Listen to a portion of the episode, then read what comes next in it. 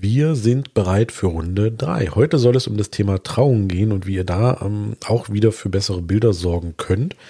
Und ähm, genau darüber reden wir jetzt. Los geht's.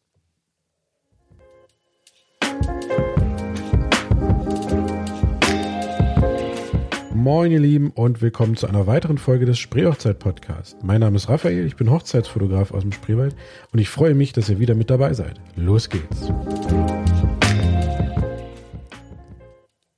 So, und dann steigen wir gleich mal ein mit dem eigentlich irgendwie gefühlt wichtigsten Tipp für bessere Bilder zur Trauung überhaupt und der nennt sich eigentlich nur Handys aus und Kameras weg. Also sorgt wirklich dafür, dass eure Gäste keine Handys, keine Kameras in der Hand haben. Zum einen, es lenkt ab. Es sieht auf äh, Bildern vom Fotografen dann auch kacke aus, wenn die Leute dann äh, irgendwie die Displays und die Handys vorm Gesicht haben und man gar nicht die Leute bzw. eure Gäste sieht. Und das ist eigentlich echt schade. Und ähm, der nächste und wirklich auch wichtige Aspekt ist, man nimmt eine Hochzeit ganz anders wahr, wenn man durch ein Display schaut. Das ist einfach so. Man ist gar nicht so richtig darauf eingestellt, auf das, auf das, was da vorne passiert, weil man eigentlich nur durchs Display guckt in der Erwartung, dass man jetzt gleich noch ein Bild machen kann, was man dann auch sofort noch der, der Tante Gitti oder äh, in den nächsten WhatsApp-Status knallen kann. Deswegen sagt euren Leuten, stellt ein Schild hin zum Beispiel oder ähm, lasst die Trauzeugen nochmal durchgehen, dass eure Gäste wirklich die Handys weglassen, die Kameras weglassen und sich nur auf diese Trauung konzentrieren, weil ihr habt ja nun mal dafür auch einen Fotografen engagiert und ähm, da wäre es einfach schade, wenn die Gäste da irgendwie abgelenkt sind, weil sie eben, wie gesagt, äh, dann auch vielleicht noch mit den Einstellungen von der Kamera irgendwie rumspielen, weil sie da irgendwie was, was probieren wollen, während ihr da vorne euren großen und emotionalen ähm, und wichtigen Moment habt und das wäre halt echt schade drum.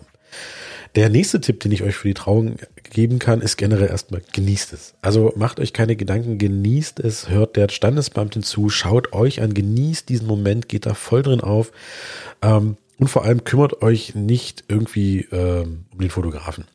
Also es ist überhaupt nicht nötig, da zum Fotografen zu schauen oder irgendwas, sondern ihr macht da euer Ding, das ist das Entscheidende, das ist das Wichtige. Ähm, und der Fotograf macht parallel ja ohnehin die Bilder. Also von daher müsst gar nicht irgendwie da jetzt irgendwie Aufmerksamkeit schenken, sondern ihr seid in eurem Moment. Um, der nächste, oben. Okay, statt M ist es mal diesmal oben. Naja, egal. Ähm, der nächste Punkt ist Zeit lassen. Ähm, damit meinen wir zum einen Zeit lassen bei der Ringübergabe, dass ihr nicht jetzt hier hektisch die Ringe überstülpt und losgeht, sondern genießt diesen Moment. Gebt auch dem Fotografen so ein bisschen Zeit, dass er das auch festhalten kann. Was jetzt nicht heißt, dass ihr irgendwie ähm, äh, kurz in der Pose verharren sollt, sondern einfach nur diesen Moment langsam, entspannt vonstatten gehen lassen. Und das gleiche gilt auch beim Hochzeitskuss. Ne? Also nicht hier so ganz kurz mal schnell küssen, sondern wirklich Zeit lassen, genießen und das auch wirklich, ähm, ja, einfach genießen. Punkt. Und das gilt aber auch für das Unterschreiben dann später. Setzt euch hin, vernünftig.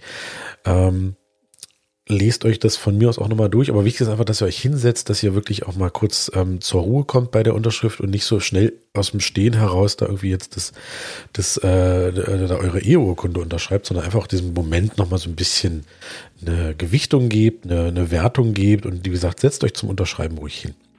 Auch wenn es mit dem Kleid vielleicht manchmal so ein bisschen äh, schwieriger ist, aber macht es ruhig. Dann sind wir ja nun äh, mit der Trauung soweit durch und dann kommen wir zum Auszug. Und beim Auszug ist es eigentlich immer schön, wenn die Gäste ein Spalier bilden und ähm, euch dann im Prinzip durch dieses Spalier empfangen oder die Gäste gehen vielleicht voraus, ihr lauft hinterher. Das ist immer eine ganz schöne Sache. Ähm, und verteilt doch auch gerne für dieses Spalier beispielsweise Seifenblasen. Achtet auf die großen Seifenblasen, nicht diese kleinen spieligen Seifenblasen. Oder eben Blütenblätter, irgendwas zum Streuen, dass wir einfach auch ähm, da nochmal so ein bisschen Bewegung mit drin haben. Wenn ihr jetzt zum Beispiel ähm, auf dem Bild ähm, angenommen durch das Spalier lauft, ihr freut euch, eure Gäste stehen links und rechts neben euch und werfen Blumen und freuen sich und das sind einfach richtig, richtig coole Bilder. Also ich liebe die Bilder vom Auszug, muss ich ganz ehrlich sagen.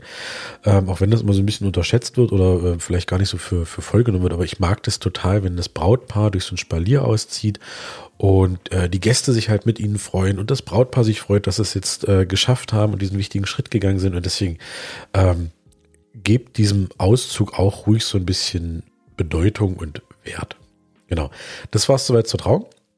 Im nächsten Schritt kommen wir dann zu der Gratulation und auch zu den Gruppenbildern. Das machen wir, wie gesagt, in der nächsten Folge. Und ähm, auch da gibt es immer so ein paar Punkte, die man ruhig ähm, mal gehört haben sollte und vielleicht beachten sollte. Ähm, Aber das kommt dann, wie gesagt, in der nächsten Folge. Bis dahin habt eine schöne Zeit und genießt die Zeit und wir hören uns.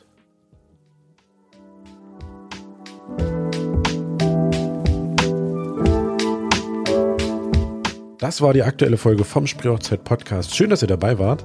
Wenn ihr Fragen zur Folge habt oder ein Thema, über das wir mal sprechen sollten, schreibt uns gerne eine Nachricht.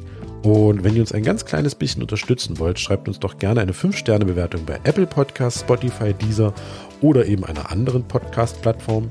Bis zur nächsten Folge.